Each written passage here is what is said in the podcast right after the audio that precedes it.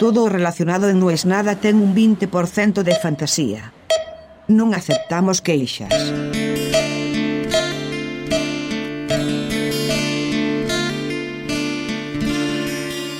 Las señales estaban.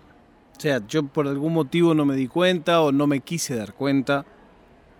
Pero eh, lo dice claro, Rafa. Hay días que son de cobrar y hay días que son de pagar. Es así, me enseñó muchas cosas Rafa Pons, pero esa en particular es clavada. Hay días que no sé por qué, no tienen una explicación.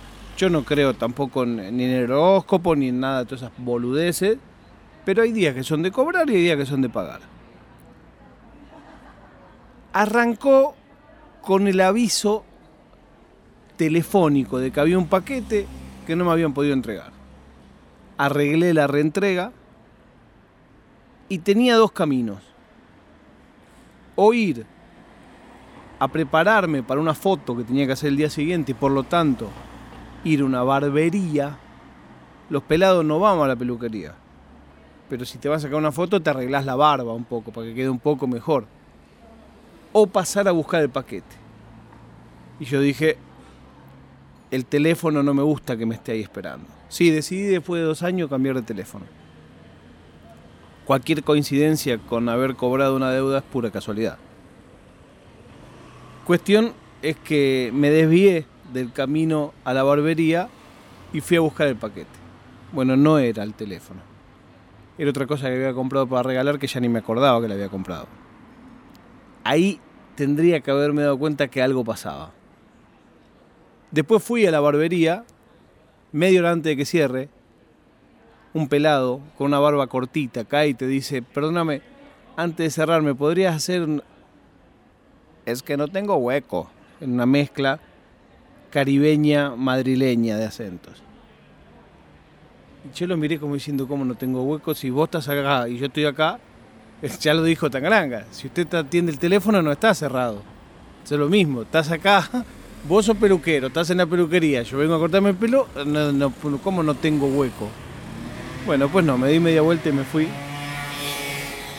Che, no, bastante, son diez y media, parece que fueran las 3 de la tarde el quilombo que hay acá. Y ahí también pasaba algo ya. Bueno, al otro día, por supuesto, vinieron a traer el teléfono y no había nadie. Toda una movida. Entro a la web, estas web tan modernas de, lo- de los courier, y dice, puede pedir que vengan en otro horario o puede pedir pasarlo a buscar usted. Dije, bueno, lo voy a ir a buscar yo para asegurarme. La web entonces me ofrece, ¿quiere que intentemos entregárselo mañana o quiere pasar a buscarlo usted? Y yo pongo pasar a buscarlo yo. Para que me muestre los lugares por donde podía pasar a buscarlo. Bueno, está tan mal hecha la experiencia de usuario que cuando puse siguiente, me dice, listo, ya hemos eh, ordenado su pedido. ¿Cómo hemos ordenado su pedido si no me dijiste a dónde lo tengo que ir a buscar? Al rato me llega un mail, pues, 10 kilómetros. No, no voy a hacer 10 kilómetros para ir a buscar el teléfono. Volví a llamar. Claro, como el teléfono ahora no viene más con cargador, yo había comprado también el cargador y venía por separado. Yo dije, mira, ya que me tiene que traer el cargador, tráigame todo junto, bueno, perfecto. Yo tendría que haberme dado cuenta que algo iba a pasar. Me llegó. Y entonces todo el día hoy lo tuve ahí mirándome. No salí, de hecho me quedé fijo, clavado. Me invitaron a comer, dije, no voy. Porque claro, un teléfono nuevo después de dos años.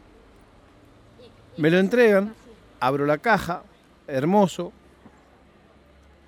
Y primer dilema es, ¿me lo pongo a usar ya o grabo el unboxing? Claro, al fin del día yo ya me, casi me olvidé, pero yo en una época trabajaba de esto, de mostrar los teléfonos nuevos, las novedades tecnológicas. Entonces digo, no, no, ya fue. Y voy, digo, voy a grabar el podcast primero y después veo. Y voy y grabo un episodio y a la mitad se me corta. Me tendría que haber dado cuenta que algo pasaba. Se me corta tarjeta de memoria llena. Hay que llenar una tarjeta de memoria con audio. Andás a ver cuántos meses hace que yo no borraba eso, o años. Llego y digo, esto es un mensaje, tengo que abrir el teléfono y tengo que dejarme de joder.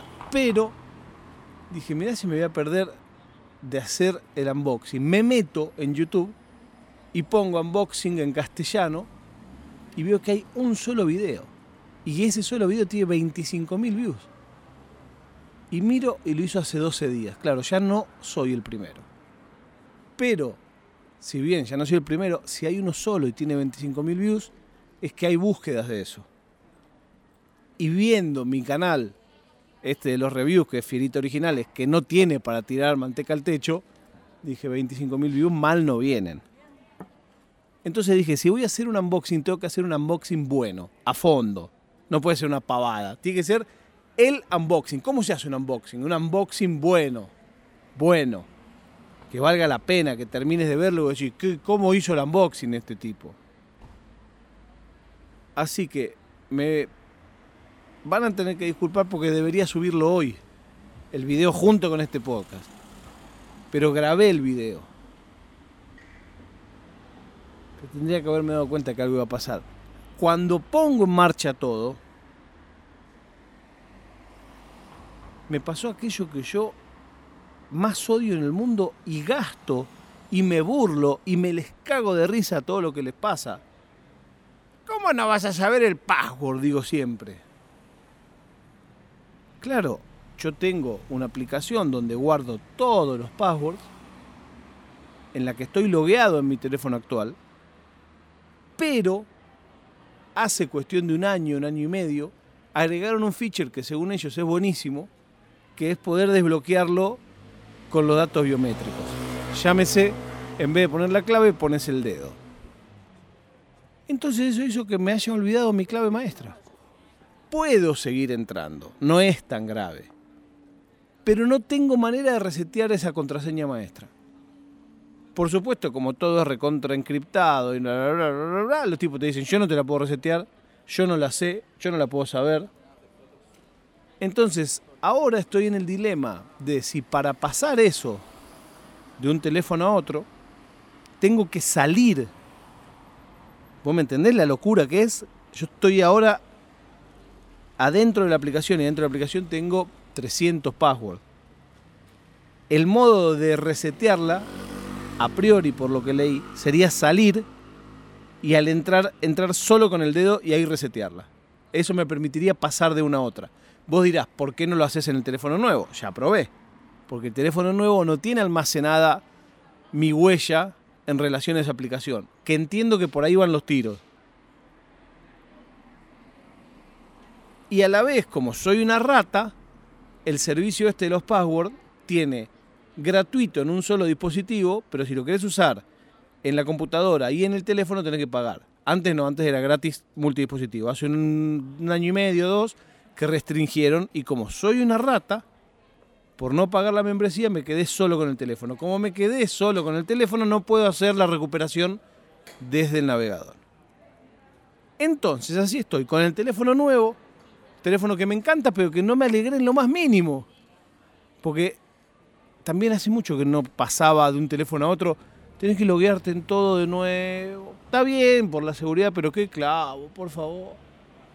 Clavo total. Pocket Cast, que es la aplicación que yo uso para escuchar podcast, sí eh, pasó sencillamente sin loguearse, sin nada, y respetando saber qué escuché y qué no. Eso me encantó.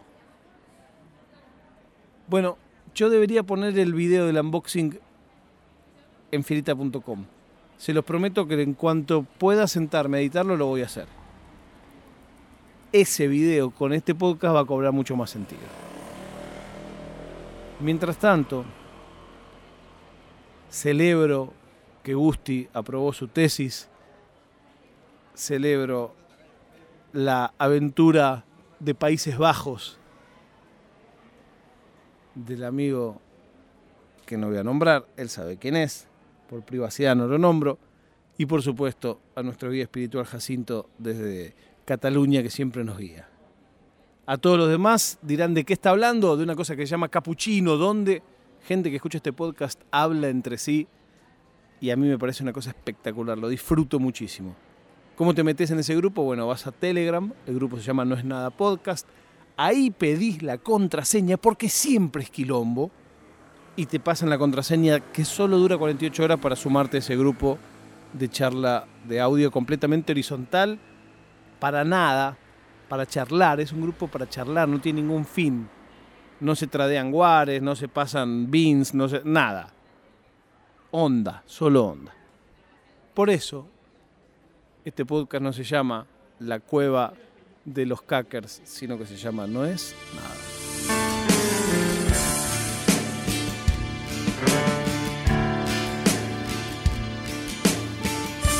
È una produzione di OfficinaNerd.com.